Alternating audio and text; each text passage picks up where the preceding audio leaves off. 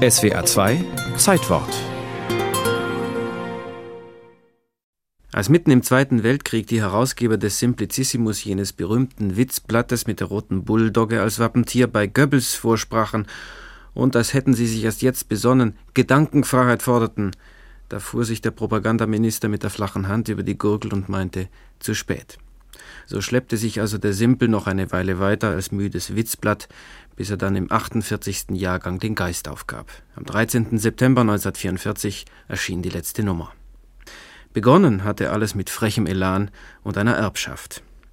Albert Langen hieß der Erbe, der, nachdem er es weder zu einem Maler noch zu einem Schriftsteller brachte, sich 1893 dazu überreden ließ, einen Verlag zu gründen. Heute ist die Karikatur in der Zeitung nur noch eine Marginalie. Im vorigen Jahrhundert hat sie hingegen die Kunst öffentlich gemacht. Die Zeichner wurden Journalisten. Was wärt ihr denn? rief der langjährige Simpel-Herausgeber Karl Arnold den Kollegen zu. Was wärt ihr denn, wenn euch lange nicht zu Karikaturisten gemacht hätte? Nichts als Kunstmaler.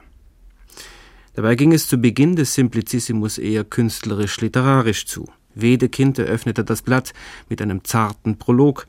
Auch Richard Demel ließ mehr große Dichtung als kleine Bosheiten erwarten. Aber dieses erste Blatt enthält auch schon einen aktuellen Beitrag. Der König in der Kutsche lässt fragen, was das denn für eine Masse Menschen seien dort hinten mit den Fahnen. Sozialisten, Majestät, sagte der Leibjäger. Und darauf Serenissimus, grüßen Sie die Leute von mir und sagen Sie ihnen, daraus wird nichts.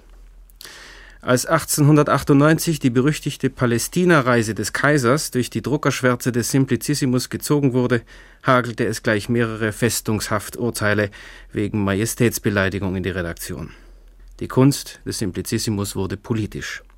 Ludwig Thoma und Frank Wedekind, aber auch Schnitzler, Hamse und Tschechow, das waren die literarischen Beiträger.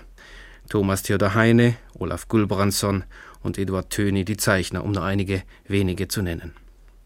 Die Objekte ihres Spotts waren die etablierten Machteliten, Militärs, Professoren und Pastoren, der deutsche Spießer und der deutsche Agrarier, keiner war vor der Spitzenfeder oder dem weichen Pinsel sicher.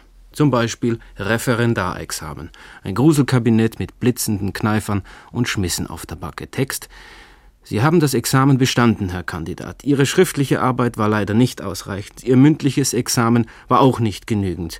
Wir glaubten jedoch kompensieren zu können. Grüßen Sie bitte Ihren Herrn Papa.